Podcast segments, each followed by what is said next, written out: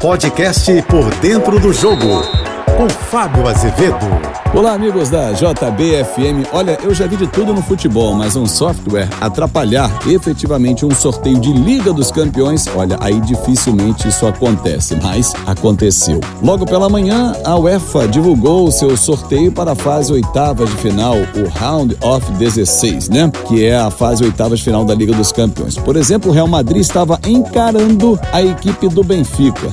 Só que isso mudou, porque aquele sorteio não valeu. O VAR entrou em ação e verificou uma falha no software. E um novo sorteio foi feito. Olha, o time de Karim Benzema, de Vinícius Júnior, vai encarar o time de Mbappé, Neymar, Messi, exatamente. PSG e Real Madrid é o clássico da fase oitavas de final. Por exemplo, o Benfica vai encarar o Ajax.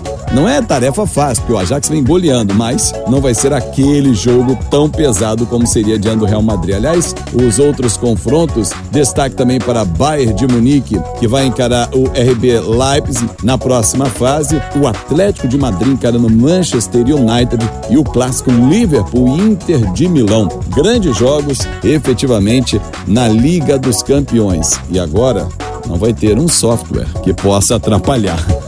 E eu não lembro de ter visto isso no Campeonato Carioca, Copa do Brasil, Campeonato Brasileiro. Já imaginou se fosse por aqui, torcedor?